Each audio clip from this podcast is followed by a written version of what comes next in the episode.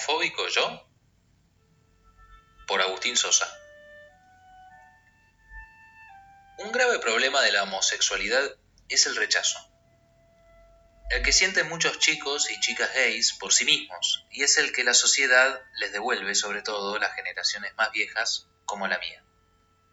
Mis congéneres y sin duda muchos más hemos crecido atravesados por una cultura homofóbica, con comentarios como maricón, cagón, poco hombre, puto, etc.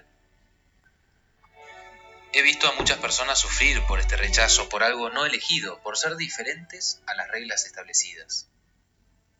Los jóvenes de hoy estarán sanados de este virus prejuicioso que nos habita profundizando diferencias con personas que merecen nuestro afecto, respeto y comprensión como cualquier otro. Es importante darnos cuenta de lo siguiente. Todos merecemos vivir bien. No somos quienes para decidir cómo deben vivir los demás.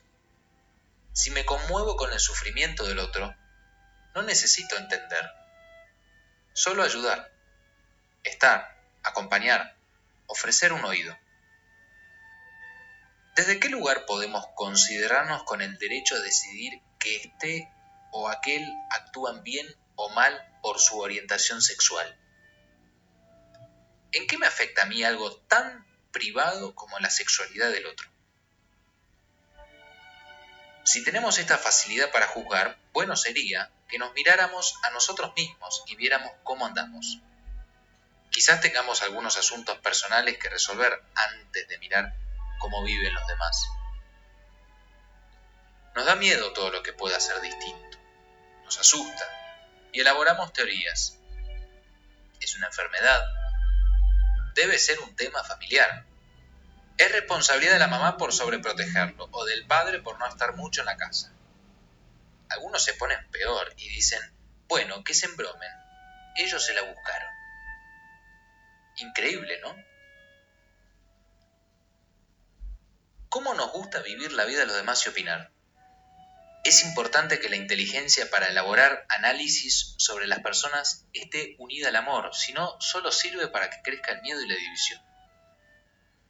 Me conmueve ver a personas que han vivido ocultas a sí mismos, que fueron educadas como yo, homofóbicas, solo que a ellas el rechazo les operó sobre sí mismas y entonces pueden desarrollar conductas autodestructivas, descuidos, temores, ansiedades.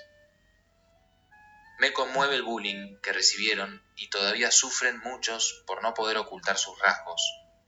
Aunque se esfuercen en hacerlo en su niñez y juventud, lo que afecta a su autoestima e identidad. ¿Qué derecho hay de amargarle a un niño su infancia solo por ser diferente? Pensémoslo bien un niño que quiere ser aceptado y querido tanto como cualquiera de nosotros y necesita de ese afecto para construir su identidad, ¿merece ser rechazado? Me conmueve el miedo que sienten antes de compartirlo con su familia. Miedo a no ser aceptados y a la vez de herir o lastimar a los que quieren. Ojalá nos animemos a vivir más desde el corazón y nos ocupemos de construir un mundo que nos incluya a todos.